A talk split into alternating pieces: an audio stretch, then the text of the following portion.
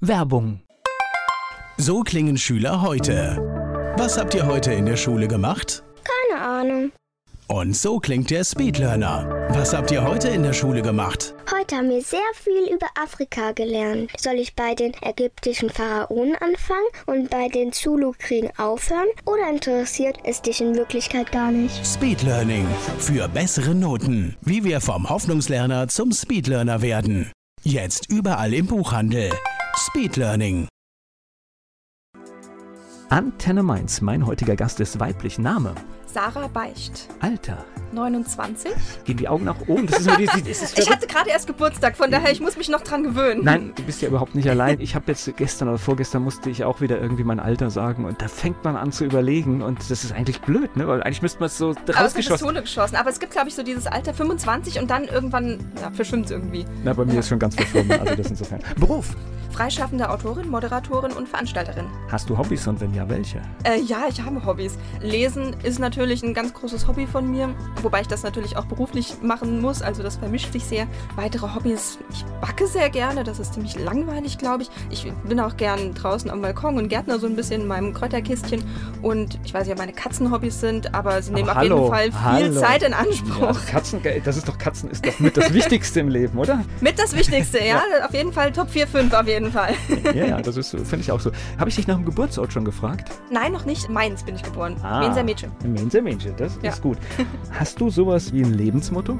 Ja, also es gibt zumindest ein Motto, das ich immer nenne. Das ist so halb witzig gemeint, aber wenn ich drüber nachdenke, ist das auch doch ernst gemeint. Und zwar hat das mein Vater immer gesagt. Grüße an der Stelle. Flach schießen, hoch gewinnen. Und kommen so ein bisschen aus dem Handballsport, sag ich mal. Aber es ist so ein bisschen dieses, okay, ich, ich nehme mir erstmal was Kleines vor und krieg dann ganz viel zurück, beziehungsweise hab dann, hab dann den, den größeren Erfolg. Also es sind so diese, diese kleinen Ziele, die man sich steckt, aber irgendwie wird dann vielleicht doch ein 2-0, 3-0, 4-0 draus im Endeffekt. Ich kann dem was abgewinnen. Das ist, ist ein bisschen auch meine Taktik, das auch gerne so ein bisschen unterschätzt zu werden, um dann Mhm. auch so die Dinge zu nutzen, um durchzurutschen, weil andere es gar nicht mitbekommen, was da gerade passiert. Genau, genau. Das ist auch so ein bisschen diese Understatement-Krankheit vielleicht. Also ja, tatsächlich erstmal ein bisschen tiefer stapeln, weil ich diese ganz großen Ziele nicht gerne benenne. Dann kann ich auch nicht irgendwie scheitern, enttäuscht werden, wie auch immer. Aber wenn ich sage, okay, in dem kleinen Bereich versuche ich es jetzt erstmal und dann wird es im Normalfall, wenn da genügend Zeit und, und Arbeit und Schweiß und Blut hintersteckt,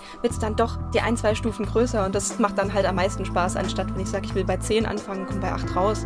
Die großen Ziele sollte man sowieso immer für sich behalten. Ich weiß, die kennst du wahrscheinlich auch in deinem Umfeld, dann kommen immer die Leute, die erklären, warum etwas nicht geht. Ganz genau, ganz genau, ja. Ich wünsche mir, Mhm. ich wünsche mir Menschen, die mir erklären, warum etwas geht. Genau, genau. Also das, das ist genau dieses Ding, wenn ich sage, ah, ich will unbedingt einen Roman veröffentlichen und ich will Romanautorin werden, wo auch immer dieser Roman landet. So, nee, ich will erstmal eine Kurzgeschichte rausbringen, ich will mich da festsetzen und Stück für Stück, sag ich mal. Genau, das ist gut. Die Menschen, die mit dir zusammenarbeiten, die mit dir zu tun haben, was meinst du, sagen die über dich?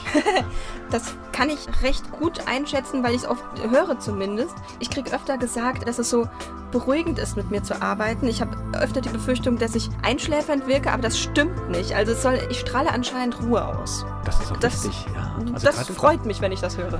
Ich glaube, da kommen wir später noch drauf, ich glaube, Ruhe ist beim Schreiben elementar, Ja, aber auch bei den anderen Dingen, die du machst, es bringt nichts. Also, schönes Beispiel, weil wir haben uns bei einer Veranstaltung kennengelernt auf der Buchmesse. Es bringt nichts bei einer Veranstaltung, auf einmal Hektik zu machen, wenn irgendwas schief geht oder sonst was. Dann ist die Ruhe letztendlich genau die Kraft, weil dann guckt man erstmal, was kann ich jetzt machen, wie kriege ich das hin und alle, die hektisch werden, sind störend bei solchen Sachen. Das stimmt, ja. Also Panik im, im beruflichen Sinne selten auf jeden Fall. Also wenn irgendwas schief geht, es klappt irgendwie anders, es, es muss irgendwie funktionieren und ich bilde mir ein, ich bin so ein Ruhepol, aber das ja, können die anderen definitiv besser beantworten. Die Autorin Sarah Beicht ist hier zu Gast bei Antenne Mainz. Sarah Beicht aus Mainz ist hier zu Gast bei Antenne Mainz. Sie ist Autorin. Wir sprechen auch später über ihr Buch und über das, was sie noch alles macht. So, wo bist du denn aufgewachsen? Ich bin auch in Mainz aufgewachsen, in Weisenau, also fast fast Innenstadt. Genau, und seitdem bin ich auch in Mainz geblieben. Okay, das ist ja gut. Ich finde auch, gehört auch zu den verkannten Stadtteilen. Also erstens kannst du schön wohnen, es gibt schöne Ecken. Also seit ich mehr Fahrrad fahre, entdecke ich da ganz viele Stellen, weil E-Bike-Fahrer bin ich. Aber gibt die große Möglichkeit, Straßenzüge zu nehmen, die ich früher niemals gefahren wäre, weil sie mir zu steil waren, weil sie mir zu weit weg waren. Und ich habe echt in dem letzten Jahr total viele Mainz erkundet, was ich nicht kannte. Und Weisenau ist natürlich besticht durch schöne Wohnlagen und durch dieses wunderbare, schnell in der Innenstadt zu sein. Ganz genau. Also eine Viertelstunde bis durch den Stadtpark, dann ist man schon unten am, am Sinister, sag ich mal, oder an dieser Rheinallee-Beuge. Und ja, ich, ich habe auch auf dem Hang gewohnt, also von daher der Weg mit dem Fahrrad da hoch war schon echt heftig. Also ja, kann ich verstehen. Strategischer Vorteil in der Jugend, ne? Man ist schnell in der Stadt und. Genau, ja. Also die Bus- und Bahnwege waren überhaupt nicht weit und mit dem Fahrrad genauso und zur Not kann man auch immer noch nach Hause laufen. Also das, das war in Ordnung, ja. Wo bist du zur Schule gegangen? In der Mainzer Innenstadt Maria-Wart-Gymnasium. Ja. Warst du eine gute Schülerin? Ist eine Standardfrage. Ist eine ist, ist eine Standardfrage. Standardfrage von mir, muss ich zugeben. Frage ich gerne jeden, weil das immer wieder spannend ist, was da für, für Antworten kommen. Ja, verstehe ich als Standardfrage. Ja, ich war eine gute Schülerin. Also ja, ich habe ziemlich früh auch lesen gelernt und das hat mir seit Klasse 1 irgendwie weitergeholfen und weil ich die Fragestellung lesen konnte, bevor ich irgendwie über die Antwort nachdenken konnte. Also das war das Lesen, war das Essentielle, war der Schlüssel eigentlich zu allem und das hat sich tatsächlich durchgezogen. Ja, ich war, war eine gute Schülerin. Das Lesen war dann halt schon immer da? Es war schon immer da. Okay. Ja, also schon immer vorgelesen bekommen und mit fünf habe ich lesen gelernt und dann kam recht schnell Harry Potter tatsächlich und der Rest ist History, würde ich sagen. Ja, aber ich finde, da, dafür braucht man sich ja gar nicht schämen. Ich habe die auch alle verschlungen. Also ich fand Harry Potter. es haben sehr viele angefangen zu lesen. Ich habe es dann Mhm. ignoriert und dachte, nee, muss jetzt auch nicht sein. Und dann habe ich glücklicherweise das erste Buch gelesen, als schon drei waren, glaube ich, schon draußen. Das Okay, heißt, ja. dann konnte ich die gerade alle am Stück durchlesen, Oh, das- was cool war. Und dann war ich auch dabei und habe immer gefiebert, wann kommt das nächste. Ja, ich hatte das Glück, dass ich zu dieser, dieser goldenen Generation gehöre, die tatsächlich auf jedes Buch dann auch gewartet hat. Im richtigen Alter aber auch. Das war halt super cool. Also ich war dann irgendwie 15, als Okay, der, äh, der okay, fünfte ja noch- Band noch- rauskam. noch cooler, ja, das heißt- genau, also ich war e- exakt im richtigen Alter für die deutsche Übersetzung zumindest. Und die letzte konnte ich dann auf Englisch lesen. Witzig, ich habe, ich weiß gar nicht, es war vorletzte oder letzte habe ich auch auf Englisch gelesen, habe mich aber schwer getan, muss ich zugeben. Es, es war durch diese Begrifflichkeiten aus der Zauberwelt. Ja, ja. musste ich manchmal gucken, ob das eine Vokabel ist, die ich nicht kenne oder ob das jetzt irgendein Ja, Begriff ist. Aber auf, ging. Auf jeden Fall. Ich hatte mir tatsächlich noch so ein Zauber-Dictionary geholt, also wo dann die ganzen Begriffe erklärt worden sind, die du Ah, Profi meinst. hier, ja. Genau, dann wusste ich, was Zauberstab heißt, was Umhang heißt und Kessel und sowas. Okay. Und nee, ich habe dann immer nachgeguckt und gesagt, okay, jetzt, jetzt muss ich nachgucken. Das ist, weil manchmal sagst du, okay, ich kenne das Wort nicht, aber ich verstehe, was da passiert, ich brauche das jetzt nicht. Und dann kommt es wieder und wieder und dann habe ich halt auch gesagt, okay, dann war das aber solche Genau, Geschichten wie ja. irgendein Kraut oder sonst was. ja. Genau, ja. Aber habe ich auch hingekriegt, fand ich auch ganz spannend. Und Mhm. ich habe es mir auch danach, weil ich auch eher so der, ja, deswegen sind wir ja hier, auch der Audiomensch bin, ich habe mir auch tatsächlich nochmal alles komplett nochmal angehört. Das ist auch eine tolle Lesung. Also Kom komplett als, als Hörbuch dann. Ja, ja. Ist Wie lange dauert das denn? Tage. Tage, ne? ich, ich weiß nicht, wie lange es waren. ja. Ich habe auf CD noch angefangen und es waren unendlich, ich glaube, alleine das letzte waren irgendwie Stimmt, zwölf ja. oder sowas CDs. Ja. Wow, okay. Also min mindestens zwölf Stunden, ja. Ja, Aber es ist echt. Es, Es lohnt es, sich, Ja, okay. es lohnt sich. Ich, Ja. fand, ich fand das gut gemacht auch. Also ho hohe Leistung jetzt, das ist vielleicht auch das Problem ja. des Schauspielers, der das gelesen hat, dass er jetzt Harry Potter ist. Ja, weil er hat klar. das äh, hervorragend auch in Rollen gelesen. Also das ist ja auch Ach, eine ist ja Gabe, cool. wo, du- wo du halt so, Ja. du weißt immer, jetzt spricht Hermine, jetzt spricht Harry Potter und das war total, war, war sehr gut gemacht, ja. Das wird er aber auch nie wieder los, glaube ich. Nein, also nein, sowas- Generationen so- sowas- von. Das gab es schon mal in den 80er Jahren, das war der Tommy Pieper, der Alf synchronisiert hat. Der bis, bis heute ins hohe Alter Ach, witzig, ist er ja. Alf. Ja, ja, Egal, klar. was er spricht, er ist- Stimmt, er ist ich mir Alf. Gemacht, ja. Ist Klar. vorbei. Ist, Gibt Schlechteres. Also Alf ist ja, schon auch Na, eine er, Hausnummer. Er, er fand das eine Zeit lang nicht lustig, weil er Ja. konnte seinen Job nicht mehr machen, weil alle gesagt haben, nee, du... Als Alf können wir nicht buchen. Nee, geht genau, nicht. genau, wir brauchen hier, nee, das soll seriös klingen. Das darf nicht Alf sein. Gleich geht's weiter im Gespräch mit Sarah Beicht. Die Mainzer Autorin Sarah Beicht ist hier zu Gast bei Antenne Mainz.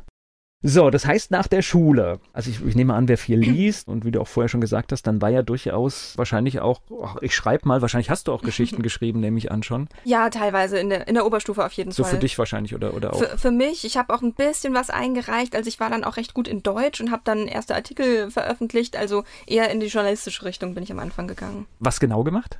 Also in der Schule habe ich dann dafür Schulzeitung Gut, geschrieben. okay. Für die Schulzeitung, Sta- sta- genau. Also Standard, der, der Standard, habe hab genau. ich übrigens auch gemacht. Das, Ja. ist, das ist elementar lehrreich, ja. Ja. Also vor allen Dingen, ich sag mal, du kannst auch schon, ich weiß nicht, ich vermute, du hast sowas nicht gemacht, aber wir haben auch schon richtig provoziert. Also wir haben bis kurz vom Verkaufsverbot waren wir. Ich war auf Maria Wart, wir haben niemals provoziert. Entschuldigung. Konnte ich, wie konnte ich das? Klassische Mädchenschulen, Stereotype, nee, also das wurde schon immer sehr, sehr gut abgesegnet und angeschaut, aber wir hatten auch nicht so ein, so ein Meinungsorgan, sag ich mal. Also das war eher so ein, so ein Infoding und dann war halt Gut, der aber man nächste lernt ja Basar. trotzdem was. Genau. Also es wird ja, also ich meine, ich bin hier in einem, in einem lokalen Medium, zwar mit einer gewissen Größe schon, aber Mhm. ich liebe den Lokaljournalismus, weil er ist für mich die wahre Königsklasse.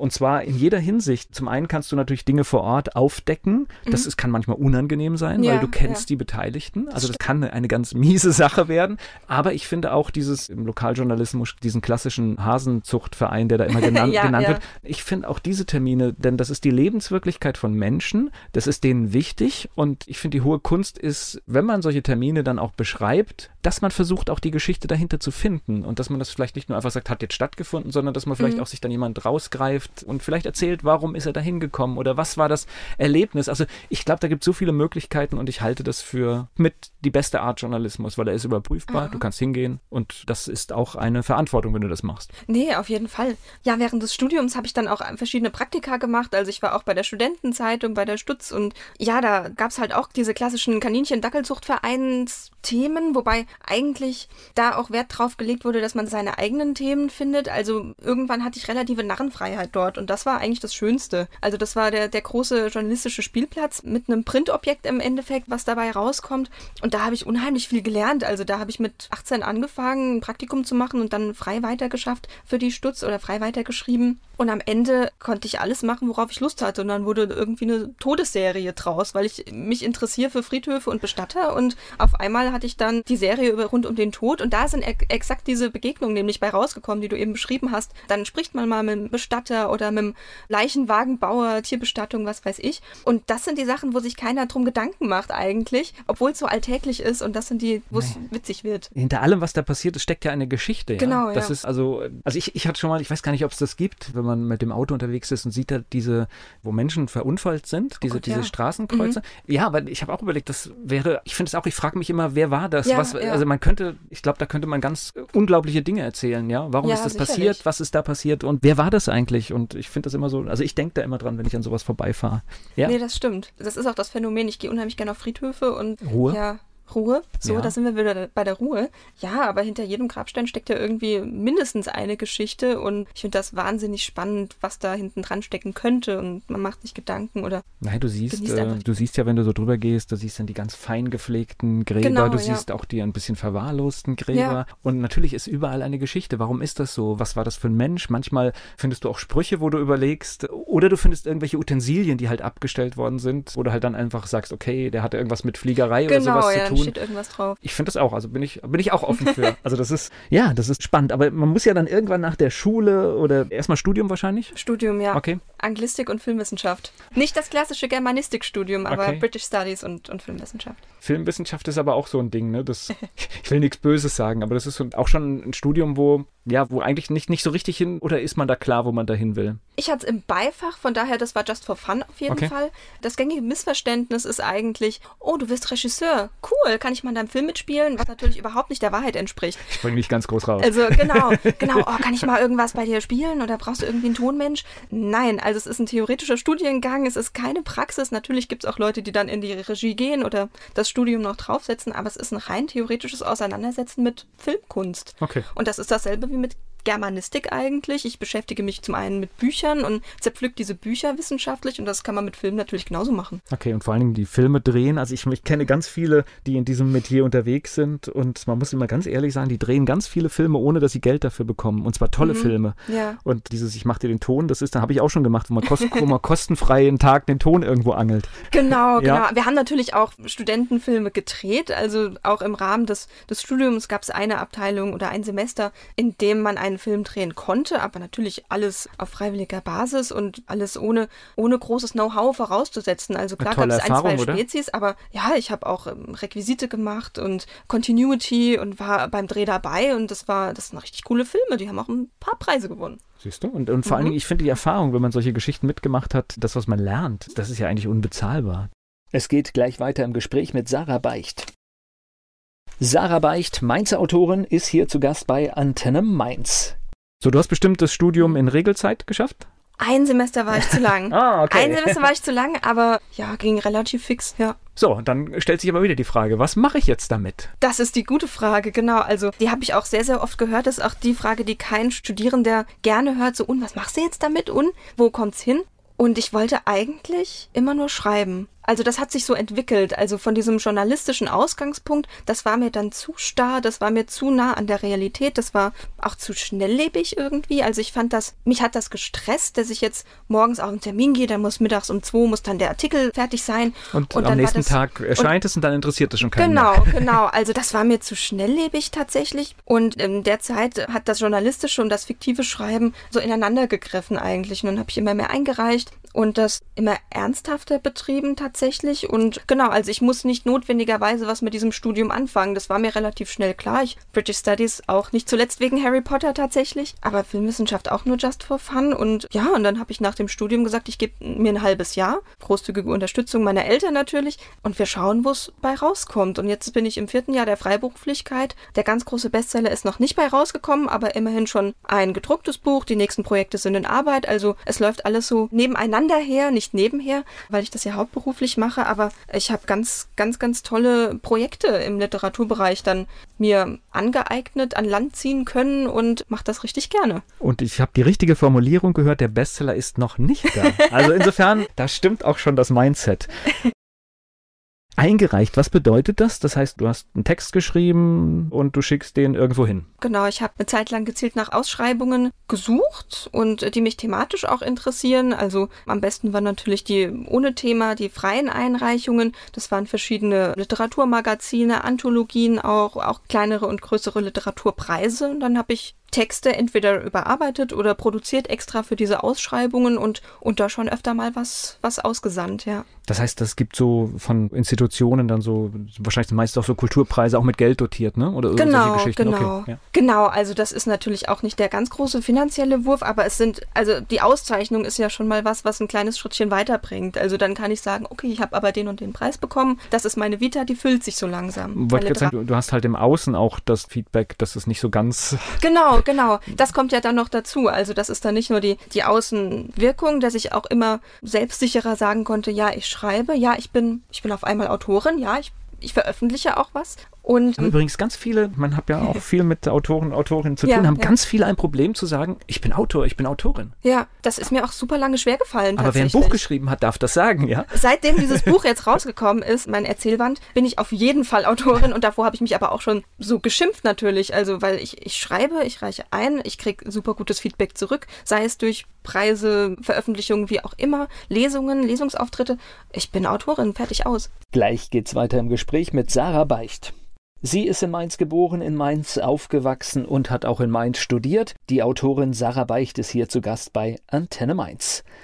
Reden wir mal über das erste Buch. Ein Kreis aus Salz, ne? Genau, ein Kreis aus Salz. Das ist letztes Jahr im Oktober erschienen zur Frankfurter Buchmesse im 2021 im Rhein-Mosel Verlag, ja. Okay, da waren auch schon wieder Menschen da. Zwar nicht ganz so viele, aber es war schon wieder. Genau, da waren schon wieder Menschen da auf der Frankfurter Buchmesse 2021. Die Gänge waren irgendwie breiter, als ich es in Erinnerung hatte und weniger gefüllt, aber es war durchaus Publikumsverkehr da. Ja, das haben wir ja dieses Jahr nachgeholt, ne? Das Genau, war, ja. Also dieses Jahr war. Das richtige Buchmesse-Feeling. Ich, ich hatte ein bisschen, ich musste, musste ein bisschen schmunzeln über, ich habe es auch relativ schnell aufgegeben. Die hatten überall diese Abstandsregeln hingeklebt. Ach ja, ja. Da, also lächerlich, also war, war gar nicht machbar. Also nee, überhaupt es nicht. war, war ein Geschiebe in Gängen, als wäre nichts. Also insofern. Aber ich fand's stimmt. gut. War ein Gefühl, dass wieder ein bisschen Normalität kommt. Also insofern. Auf jeden Fall. Und irgendwann war auch die Maske obsolet. Also das, das ging auch gar nicht. Denn jetzt beim Moderieren auf der Buchmesse dann ständig an und aus, das wäre gar nicht möglich gewesen. Und ich muss auch sagen, das ist vielleicht das erste Mal nach der Frankfurter Buchmesse, dass ich nicht irgendwie krank geworden bin. Ich meine jetzt gar nicht so unbedingt Corona, aber Messealltag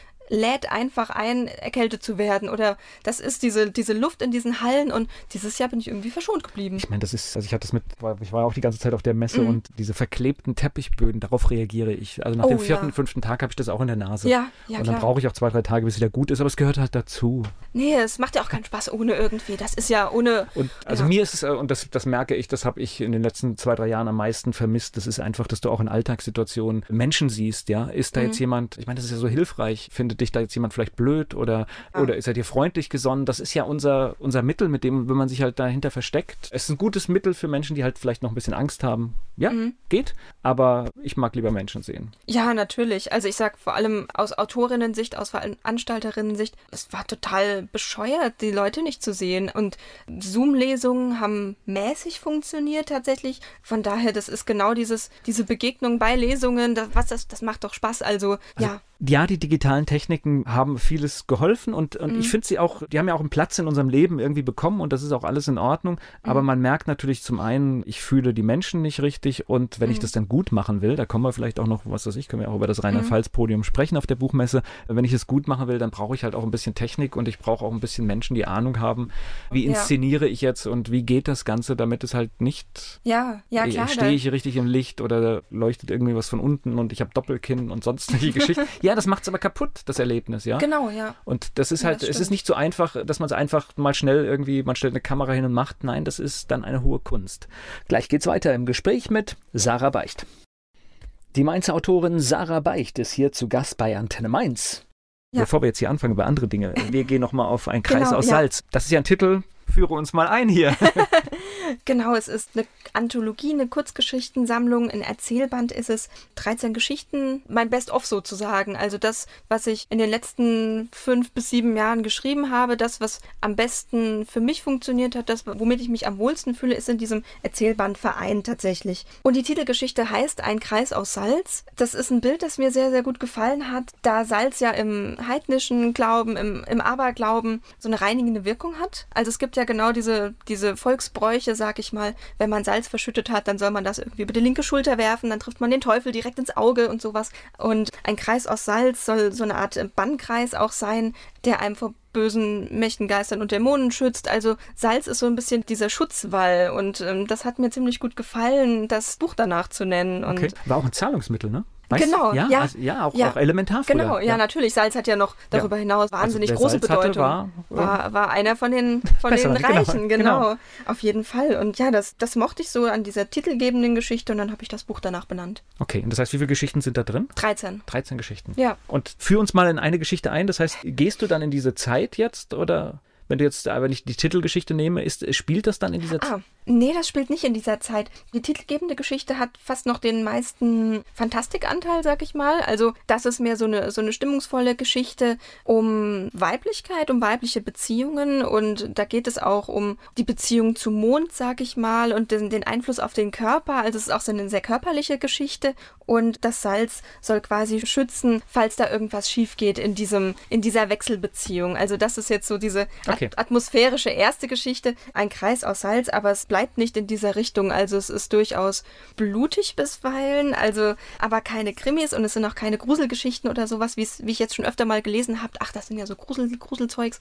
Ist es nicht. Also es sind viele Geschichten, die in die feministische Richtung gehen. Körperlichkeit ist oftmals ein sehr, sehr großes Thema und teilweise auch morbide Züge, aber ja, es ist so das große blutrote Ganze, würde ich sagen. Das hört sich nach all dem Stoff an, wie gute Geschichten funktionieren, wenn ich das jetzt höre. Das freut mich zu hören. So, das heißt, ich habe jetzt gerade in dem Exemplar, das du für Lesungen auch nimmst, mhm. geblättert und es sind zwar nur kleine Bleistifteinträge, aber es sieht furchtbar strukturiert aus. Das heißt, ja. du weißt, was du für eine 15-Minuten-Lesung brauchst, genau, für eine 6-Minuten-Lesung. Genau. Das heißt also, du bist da schon sehr, sehr exakt und strukturiert, ne? Ja, auf jeden Fall. Also ich sehe mich immer so als die Handwerkerin unter den KünstlerInnen. Ich brauche den Rahmen und ich, ich muss das vorher durchgehen. Ich lese die Geschichten Test, ich gucke, wie lange das dauert und dann weiß ich genau für eine halbstündige Lesung, kann ich die und die Geschichte nehmen, ich kann wechseln, hin und her springen, aber die Zeiten sind klar und das brauche ich für mich. Also ich kann jetzt nicht mich da hinsetzen, ah ja, was lese ich heute und ich probe das vorher. Das ist alles, alles in trockenen Tüchern im besten Fall, wenn ich mich auf den Lesungsstuhl setze. Ich finde immer, wenn man, also auch, jetzt halte ich mich für ein paar Dinge schon für souverän, aber nichtsdestotrotz sollte man, wenn man sich irgendwo hinsetzt auf, auf eine Bühne und oder irgendwas liest, man sollte es einmal zu Hause gemacht haben. Genau, und gerade diese Sicherheit, die gibt einem ja dann auch den Freiraum, spontan zu sein sein. Also wenn ich genau weiß, welche Geschichten wie funktionieren oder wie lange dauern, dann kann ich ja auch flexibel abwechseln. Dann bin ich ja auch so sicher in meinem Metier oder in meinen Geschichten, kenne ich mich da so gut aus. Ah ja, okay, wenn ich jetzt merke, das Publikum ist eher in der und der Stimmung, dann lese ich doch lieber die Geschichte, die es nicht ganz so hat wie die andere oder andersrum. Also das heißt, man kann noch reagieren genau, auf das, auf das genau. Publikum, das da ist, weil manchmal reicht ja auch schon der Blick in den Saal und man sagt, oh, Genau, genau. Also ich weiß, dass manche Geschichten sind fangen hart an oder sind sehr morbide. Und wenn ich dann den Raum irgendwie mir anschaue und merke, oh, da müsste ich jetzt wirklich eine Triggerwarnung oder sowas machen, weil es sehr, sehr körperlich wird oder sowas oder sehr blutig, dann kann ich noch wechseln. Also das Ziel muss ja eigentlich sein, so sicher in, in seinem Schaffen zu sein, dass man da auch flexibel rangehen kann und mit jonglieren kann. So, lesen hast du mit dem Thema Lesungen, ja, ich glaube sogar ein eigenes Format geschaffen, kann man sagen, oder? Genau, genau. Also natürlich habe ich eigene Autorinnenlesungen. Ich lese aus Ein Kreis aus Salz oder aus meinen Geschichten. Ich habe aber seit 2018 ein eigenes Format in Mainz. Die Leselampe ist das. Die habe ich gemeinsam mit Ingo Bartsch gegründet, ins Leben gerufen. Und das ist ein Format, was ich mir eigentlich selbst gewünscht hätte als Autorin oder als angehende Autorin. Es ist ein niederschwelliges Format für den fortgeschrittenen Nachwuchs, sagen wir. Also es ist kein Open Mic, bei dem jeder mal, ich habe da mal was geschrieben, ich würde gerne mal was lesen, sondern es ist der fortgeschrittene Nachwuchs, der schon ein bisschen was eingereicht hat, ein bisschen was veröffentlicht und dadurch eine Bühne bekommt. Und das haben die er auch braucht, ne? Die er auch braucht. Das ist ja, ja auch. Das müssen wir einfach mal sagen, weil die genau. Me Medienkritik kommt jetzt. Die Medienkritik kommt jetzt. Beziehe ich da insgesamt auch, auch uns ein bisschen mit ein. Mhm. Das heißt, der Platz für solche Geschichten ist eng geworden und auch der öffentlich-rechtliche Rundfunk äh, versteckt viele Dinge mittlerweile sehr gut in seinen Kulturwellen.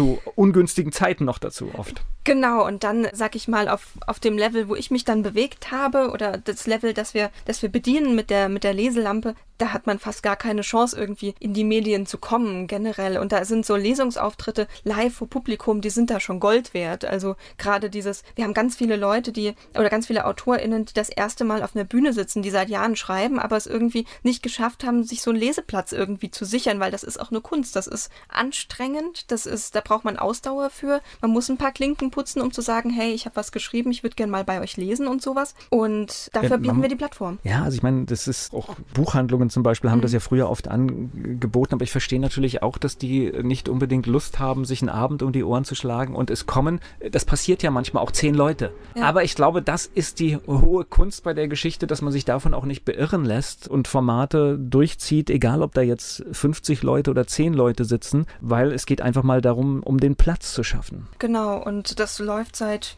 vier Jahren jetzt ziemlich gut, ehrlich gesagt. Also wir sind stationär in der Dorette Bar, das ist im Mainzer Bleichenviertel. Das ist auch so eine Art Szeneclub, glaube ich. Also danach finden immer die wildesten Partys statt, aber davor die Zeit, die haben wir und da machen wir Lesungen im Rotlicht, Rotlichtmilieu sozusagen, weil die Dorette Bar, ich weiß nicht, wer sie kennt, aber ähm, die hat schon ein gewisses Flair. Also einen Begriff kenne ich nicht, aber ich versuche gerade so die Straße durchzugehen, ob ich aber... Äh, das ist ich, in der Zangasse, das war mal ein Bordell tatsächlich. Okay. Man merkt es ihm nicht mehr an, das ist jetzt, da, da finden Partys statt, das ist okay. ein Club, also ein Kulturclub jetzt ja. mittlerweile. Aber die roten Lichter sind noch da, es hat schon so ein gewisses schummriges Flair und das ist auch das studentische Publikum, was wir damit anziehen auch, weil die Location ist cool, das Programm ist super und der Abend ist schön. Also das ist genau das, was wir wollen und das funktioniert ziemlich gut. Gleich geht's weiter im Gespräch mit Sarah Beicht.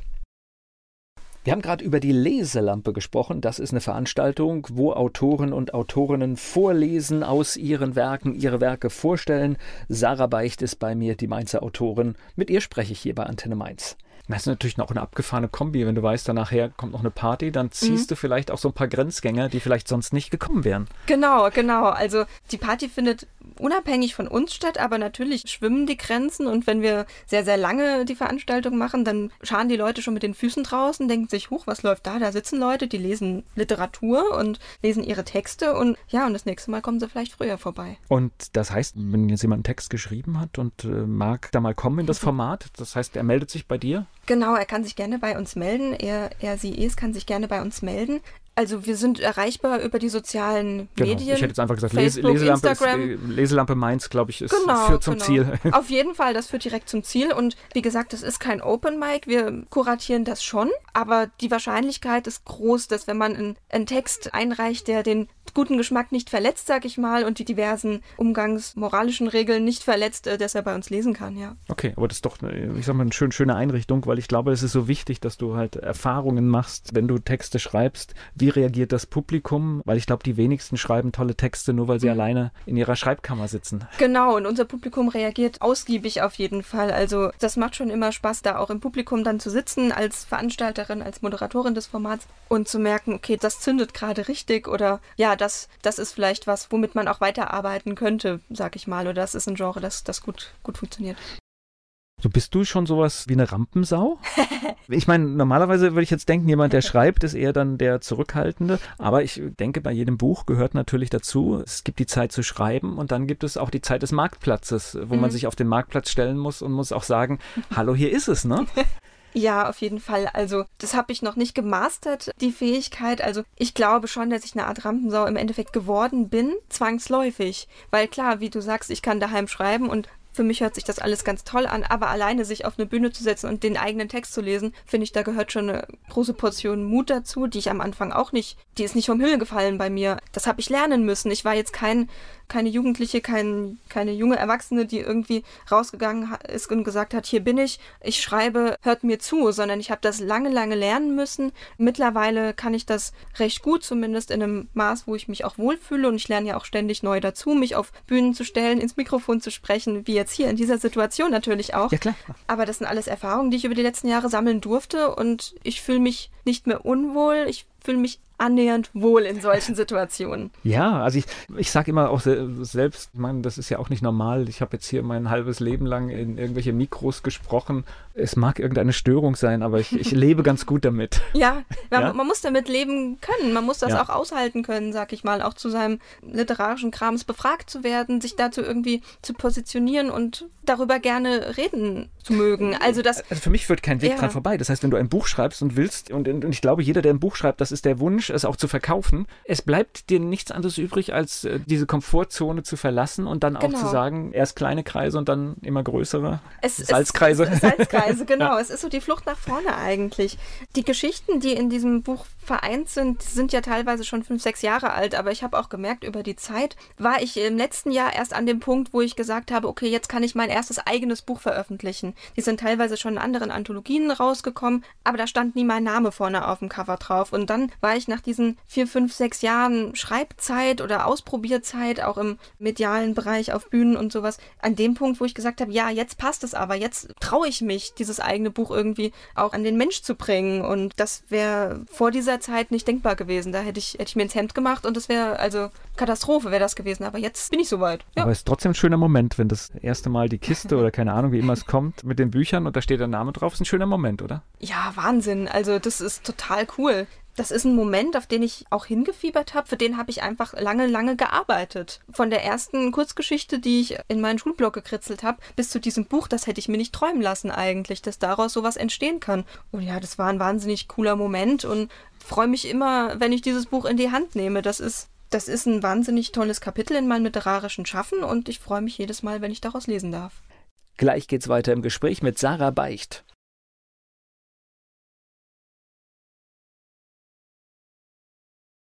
Die Mainzer Autorin Sarah Beicht, heute hier zu Gast bei Antenne Mainz. Dich habe ich kennengelernt auf der Buchmesse, auf dem Rheinland-Pfalz-Podium. Du warst die Moderatorin. Wie kommt man an so einen Job? Durch beschriebenes Klinkeputzen tatsächlich. Also es, es ist dieses Netzwerken, was mir auch immer noch sehr, sehr schwer fällt natürlich. Und es ist einfach Bühnenerfahrung mitbringen. Ich habe mich nicht auf diesen Job beworben. Ich wurde angefragt, was nochmal besonders schön ist. Und ja, es sind diese berühmten vier, fünf, sechs Ecken, über die man sich dann an einen erinnert und dann flattert die Anfrage rein und dann sage ich natürlich sofort, ja, das war der größte Gig bis jetzt als Moderatorin und das war ein wahnsinniger Vertrauensvorschuss auch vom Börsenverein. Ich bin da sehr, sehr dankbar für. Aber ich bin auch sehr, sehr dankbar, wie das gelaufen ist. Also, das hätte ich mir halt auch wieder nicht träumen lassen, dass ich da fünf Tage die Buchmesse durchmoderiere, äh, zwischenmoderiere, die Veranstaltung. Und ich bin immer noch glückselig, wenn ich dran denke und denke, ja, es hat geklappt. Ich bin nicht in Ohnmacht gefallen. Ich bin zufrieden, so wie das gelaufen ist. Und ich freue mich auf alles, was daraus entsteht, was kommt, weil sonst würde ich ja auch nicht hier stehen, sag ich mal. Genau, man kann das auch ja. auf YouTube sehen. Also, das ist alles mhm. äh, gestreamt worden, ist alles, kann man sich wunderbar angucken. Und das Spannende ist für mich, Rheinland-Pfalz-Podium, man kriegt ja so Dinge gar nicht mit. Ich weiß gar nicht, wie viele wie viel Verlage haben präsentiert präsentiert? Es waren insgesamt. An die 20 haben, glaube ich, präsentiert und ja, es waren also, also alles, über 60 Veranstaltungen. Genau, es waren alles kleinere Verlage und ich finde es spannend, was für eine Wucht eigentlich dahinter steckt und mhm. wie viel Liebe in diesen, in diesen vielen Titeln steckt. Ja, natürlich. Also das, das merkt man ja, dass, dass da auch wahnsinnig viel Arbeit hinten dran steckt. Und bei vielen Podiumsgästen hat man auch gemerkt, das ist auch nicht deren normales Metier, sich auf diese Bühne zu setzen. Also die sind Nein. dann aus dem Verlagswesen, auch das ja. kostet diese Leute Überwindung. Also, und das war auch schön für mich irgendwie zu sehen. Wir sind nicht nicht alles irgendwie Medienprofis oder sowas, sondern auch die Buchmenschen, die so viel Herzblut in ihre, in ihre Titel stecken, auch denen zittert das Mikrofon noch manchmal und auch die müssen sich überwinden, sag ich mal, sich zu präsentieren, sich zu verkaufen. Da war ganz viel, ganz viel raus aus der Komfortzone. Genau. Aber das sind die Dinge, die sind wichtig. Also das heißt, das musst du machen, du musst über deine Sachen reden. Und mhm. das Schöne ist ja, zum einen war ein Publikum vor Ort und wie gesagt, genau. die, die, mediale Wucht passiert ja eigentlich im Nachgang, ja. wenn du einfach dann von einem Tag auf den anderen siehst, das wären immer 100, 200 mehr, die das gucken. Das ja. ist ja eigentlich das Wesentliche, was bei solchen Geschichten nachher dann wirkt. Ja. Das fand ich auch das, das wahnsinnig Schöne an diesem Podium. Also die Atmosphäre war so herzlich, das hat so viel Spaß gemacht, mit, mit dieser ganzen rheinland-pfälzischen Verlagsfamilie zu arbeiten tatsächlich. Also da war keiner genervt am vierten, vierten Messetag, da ist keiner irgendwie da groß, großartig, hatte irgendwelche Sonderwünsche oder sowas, sondern wir haben irgendwie alle zusammengearbeitet. Das war fast schon erschreckend harmonisch. Also das war natürlich sehr, sehr schön, aber ja, das hat mich total geflasht und ich habe das nicht erwartet, dass das so angenehm ist. Also mhm. du hast mich zwei, dreimal anmoderiert, ja. weil ich da ein paar Veranstaltungen machen durfte und ich fand das eine ganz witzige Erfahrung. Ich fand am Mittwoch, erster Tag, war das so eine, würde sagen, so eine gefühlte Unsicherheit. Man wusste jetzt auch gar nicht, wer, wie, mit wem und auch wer vorher mhm. war. Also das, das war große Unsicherheit. Und Donnerstag ja. habe ich auch dieses Gefühl, ach komm, du gehst gerade nach Hause. Genau, ja, das ja. war dann so das Wohnzimmer. Das war eher, mein Wirkungsbereich war ja nur das Podium Rheinland-Pfalz. Da habe ich acht Stunden gesessen und alle halbe Stunde moderiert und anmoderiert. Also ich war überhaupt nicht gestresst. Das war wie nach Hause kommen, wie du sagst. Das war, ich habe mich da hingesetzt und habe mich wohlgefühlt. Das war Aber gute Vorbereiterin. Schön. Du hattest natürlich auch schon wieder natürlich über alles recherchiert, aber ich glaube, das gehört als Backup einfach auch dazu. Und dann kommt natürlich noch die Herausforderung, mal fehlt ein Gast, mal kommt er zu spät. Ich glaube, genau. alles haben wir mitgeliefert.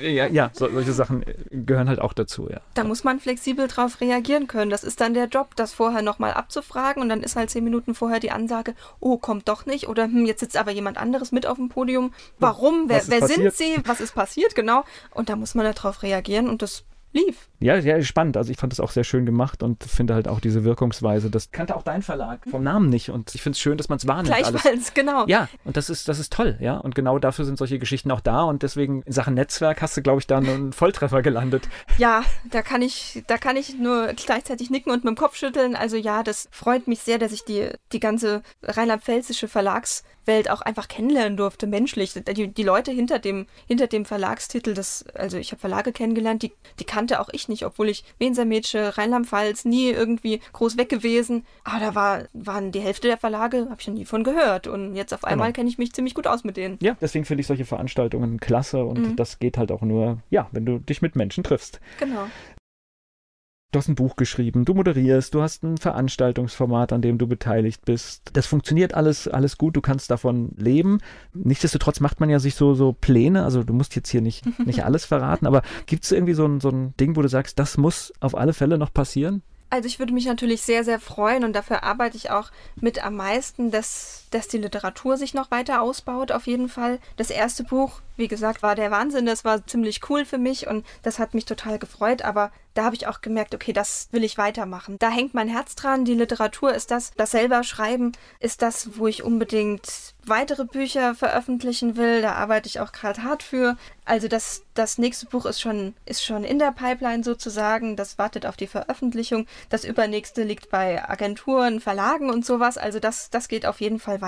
Ja, das, das nächste Buch ist eigentlich immer der, das nächste Ziel, sag ich mal. Aber ja. ich glaube, das ist wahrscheinlich auch der normale Weg, weil nicht, äh, nicht von alleine entstehen, ja, was weiß ich, in einem erfüllten Leben dann 20 oder 30 Bücher. Das ist einfach, weil es immer weitergeht. Schreibblockade, genau. Thema für dich? Nee, eigentlich nicht tatsächlich. Also es gibt natürlich lange, lange Phasen, in denen ich gar nicht schreibe, weil ich viel moderiere, weil ich viel freiberuflich anders tätig bin im literarischen Bereich. Aber auch da bin ich dann bei dem Romanmanuskript, was jetzt bei Verlagen und Agenturen liegt, da bin ich auch ganz stupide drangegangen. Ich hatte meine Schreibzeit morgens und habe da drei Seiten gefüllt. Egal mit was. Und sei es noch so schluderisch und habe ich es zehnmal noch verändert und ist es ganz rausgeflogen. Also ich bin da auch rangegangen wie so ein Brotjob eigentlich, wie an so einen Brotjob und bin nicht eher aufgestanden, bis ich dieses Pensum erreicht habe. Und ja, so wirklich Blockaden hatte ich bis jetzt Gott sei Dank noch nicht erlebt. Ich weiß, sie gibt es, ich habe davon gehört. Schreibblockaden, das ist jetzt nichts, wo ich sage, das betrifft mich niemals. Da, aber ähm, bis jetzt hatte ich immer noch so viel viel Input und so viel Output, so viel Material in mir drin irgendwie, dass ich das gut verarbeiten konnte. Und wenn ich an der Stelle nicht weiterkam, habe ich halt beim Ende weitergeschrieben oder habe mich um den Klappentext gekümmert oder alles drumherum gemacht. Aber also machen, ne? Machen. Machen, genau. Ja. Ich weiß nicht, irgendein, ich glaube, es ist ein amerikanischer, ich kenne nur diesen Spruch, der irgendein so amerikanischer Erfolgsautor wurde mal gefragt, wie er das dann schafft, da jedes Jahr so einen Bestseller zu schreiben. Mhm. Und die Antwort war irgendwie jeden Tag eine Seite. Ja, das ist aber so das kleine Ziel, das man sich stecken muss tatsächlich. Das könnte wahrscheinlich Stephen King sogar gewesen ich, ich, sein. Kein, keine Ahnung. Es, war, war, es, es, ist irgendein. Ein, ich, ich, unfassbar produktiv. Ich, ich, kann mir immer nur solche Sachen merken und dieser Spruch war halt jeden Tag eine Seite. Ja. Das war so irgendwie so ein irgendein so Interview-Kontext. Lange Frage, groß, ja. sehr, sehr gehaltvoll ausformuliert und dann kommt jeden Tag eine Seite. Genau, ja. Das ist aber so das, das Stupide an der Sache. Und da ich so viele Baustellen habe, wenn es mit dem Schreiben irgendwie, wenn ich merke, oh, das läuft irgendwie gerade nicht oder da komme ich irgendwie nicht weiter, dann mache ich was anderes. Weil ich aber gerade die privilegierte Position habe oder den Luxus, verschiedene Baustellen beackern zu können. Sei es dann mein Format, die Veranstaltungen oder dann eben dieses Netzwerken, Marketing und sowas. Und dann kümmere ich mich um den Content irgendwie. Also ich kann immer was anderes machen und dann wieder zum Schreiben zurückkehren und meistens klappt es dann. Das hört sich gut an. Leselampe findet wie oft statt? unregelmäßig mittlerweile. Wir waren mal bei alle zwei Monate mit einer Sommerpause. Jetzt sind wir bei drei bis drei bis fünf Mal. Also sie findet unregelmäßig statt. Äh, die nächste ist am 15. Dezember. Also man muss ein bisschen schauen. Das heißt, man muss auch aktiv. Am besten man folgt uns auf Instagram oder Facebook und dann erfährt man es als erster, wann die Leselampe stattfindet. Aber so um den Dreh, zwei im Herbst, zwei im Frühjahr, kann man sich ungefähr vormerken. Ich, ich, nehme an, das ist natürlich auch immer ein bisschen abhängig davon, weil du brauchst natürlich gute Texte, weil ohne die trägt es natürlich nicht. Ja. Genau, natürlich die Texte, die, die AutorInnen sind die eine Sache. Zum anderen haben wir auch eine kleine Förderung bekommen und können auch das Honorar, ein, ein kleines Honorar zahlen. Und daran sind dann die Veranstaltungen auch gekoppelt. Also wir haben dann schon die fixe Anzahl, das Budget haben wir, das müssen wir machen, das können wir mit dem Budget machen und dann schauen wir einfach. Und das ist ja, sag mal, auch noch eine nette Geschichte, wenn du für eine Lesung auch noch Geld kriegst, weil das gehört ja nicht unbedingt zu den Selbstverständlichkeiten, Absolut, weil ja. das müssen wir einfach hier auch am Ende sagen, dass das, was du da machst, ist, ist eine ganz hohe Kunst, weil die wenigsten können ihre Existenz mit so etwas bestreiten. Das muss man auch ganz mhm. ehrlich sagen. Also viele schreiben, viele haben ihre Bücher auf dem Markt, aber davon dann irgendwie in Kombination mit anderen Sachen seinen Unterhalt zu bestreiten, ist schon eine Leistung. Ja, das stimmt auf jeden Fall. Also viele befreundete AutorInnen haben den Halbtagsjob noch oder haben die Sicherheit, die Jobsicherheit als, als Backup sich gesucht nach dem Studium oder wann auch immer. Bis jetzt klappt es sehr gut bei mir und ich bin dafür sehr dankbar und mache das so lange, wie es Spaß macht. Okay, habe ich noch so, so einen wunden Punkt. Das hatten wir schon, das hatten wir schon, glaube ich, im, im, Vorgespräch mit dem Backup. Ich bin ja auch der große Freund. Das Backup ist das größte Hindernis, sein ja. Ding zu erreichen.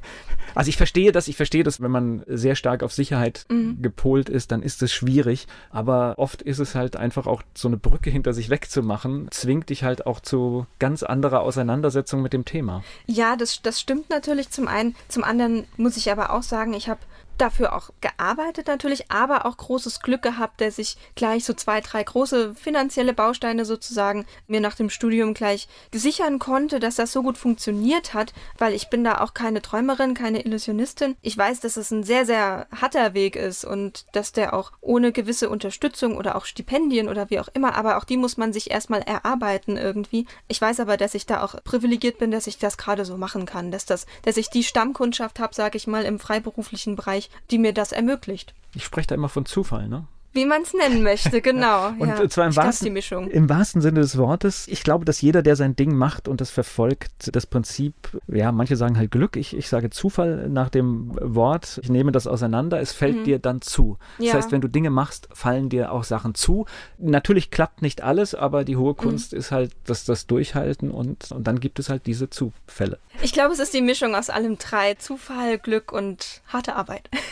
Ja, und aber ja. Man, darf das Letzte nicht vergessen, denn das ja. ist äh, so ein wesentlicher Bestandteil. Ich muss natürlich was liefern, ich muss was können, damit halt auch die anderen Teile wirken können. Beziehungsweise was können, würde ich vielleicht einhaken, weil man muss sich trauen, was zu können. Beziehungsweise muss sich trauen, was zu machen. Weil ich habe am Anfang auch zu Sachen Ja gesagt, dass ich die übernehme, die meine Kompetenzen, zumindest auf dem Papier, deutlich überschritten haben, sich auf diese Bühne zu stellen, zu moderieren. Das war, ich habe ja keine klassische Moderationsausbildung klasse. oder sowas. Sag, ich sage nur klasse. Das, das ist so diese, dieses Quäntchen Mut, das ich mir erarbeiten musste und zu sagen, ja, ich mache das, ich traue mich das und ich moderiere jetzt die Peter Hertling Preisverleihung oder moderiere jetzt das Podium Rheinland-Pfalz und es klappt. Wir sind, es wir, klappt. wir sind jetzt so beim klassischen Thema Mann-Frau. Ja, deswegen finde ich das toll, was du sagst und ich ermutige auch alle Frauen, alle, insbesondere jungen Frauen, öfter mal Ja zu sagen, auch wenn man nicht alles kann.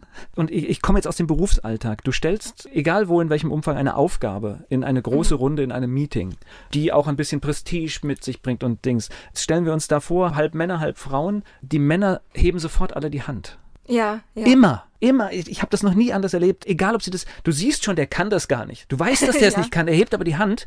Und äh, dann hast du die Frauen im, im, im Auge, die das, von wo du weißt, die würden das hervorragend lösen. Und du siehst die überlegen. Ich werde da ganz wütend fast. Mehr trauen. Ich sag mal, es geht nie etwas richtig schief. Und äh, wenn Kleinigkeiten vielleicht nicht funktionieren, das ist kein Beinbruch. Das ist kein Ende von irgendwas. Das ist natürlich eine, eine klischeebehaftete Denkweise. Da, ich gebe dir aber Äh, Es ist recht. äh, mein Erleben. Ich, ich erlebe das heute leider noch, ja? Wobei man sagen muss, dass ich finde, für die Frauen ist natürlich die Fallhöhe dann auch größer, wenn sie Ja sagen. Weil wenn, muss jetzt nicht von mir ausgehen, aber wenn sich eine Frau auf eine Bühne stellt und was moderiert, ist sie ganz anderen Blicken ausgesetzt als ein Mann. Oder beziehungsweise auch ein Buch rausbringt oder was auch immer. Irgendwie sich präsentiert oder irgendwas von sich auch präsentiert, sind die Blicke da und sind die Bewertungsparameter deutlich anders oder deutlich höher angesetzt, konkret gesagt, als bei Männern. Von daher verstehe ich das Zögern, beziehungsweise kenne ich das Zögern sehr, sehr gut. Also ich glaube, wir lösen das Problem auch nicht, weil das ein, ein langes gesellschaftliches Problem Ja, ist. Aber ja. ich, ich glaube, das Trauen und Machen ist der Schlüssel zu, zu allem. Ja, das ist. Das auf äh, jeden Fall, ja. Und ich sehe das ja echt so positiv, dass ich sage, hey, ich, ich weiß, du kannst das. Warum, Mhm. warum sagst du jetzt nicht ja? Ja, das verstehe ich. Und, ja. das, und das ärgert mich. Oder und wenn man dann halt im Nachhinein hingeht, warum, warum hast du dich da nicht na, nee, die, dann kommen dann kommen so furchtbare Argumente und das ist so ist mein persönliches Erleben, wo ich echt sage, damit haben mehr mehr Frauen ein Problem als Männer. Also Männer sagen, ja, mach das halt. Kann ich durchaus nachvollziehen, weil das ist ja genau diese gesellschaftliche Erziehung, sag ich mal, dass, naja, dass man den kleinen Jungs sagt, oh, bist du, äh, bist du stark, bist du schlau, bist du, bist du schnell und den Mädchen sagt man, oh, bist du schön. Und da auf Okay, einmal ja. ist so genau diese unterschiedliche Bewertungs, das unterschiedliche Bewertungsdenken ist dann natürlich ein ganz anderes. Wenn man als Mädchen immer gesagt bekommt, dein Äußeres ist wichtig, deine physische Präsentation ist wichtig und man den Jungs immer sagt, oh, bist du schlau. Oh, das hast du aber schnell gerechnet. Das ist ein Unterschied. Okay, habe ich so noch nie gesehen. Ja. Ist natürlich auch nicht, bin auch anders aufgewachsen, also ist schon ein paar Jahrzehnte Ja. mehr her. Da war das noch, sage ich Ja, mal, also- viel- noch viel schlimmer. Auf jeden Fall.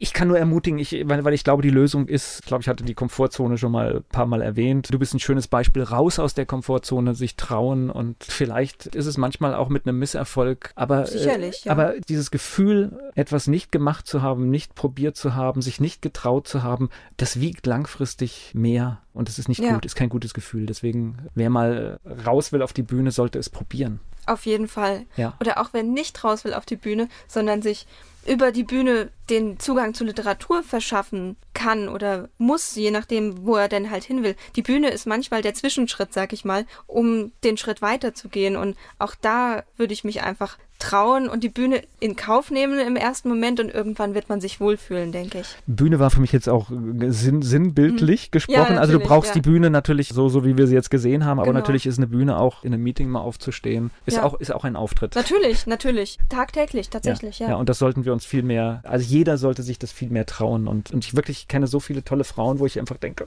warum? Warum sagst du jetzt nicht ja? Ja, und das ist, äh, das war einfach nur das, was da in mir schwingt, weil ich sehe das und denke, das, äh, find, Mhm. ich finde, jede vertane Chance finde ich ja. schrecklich.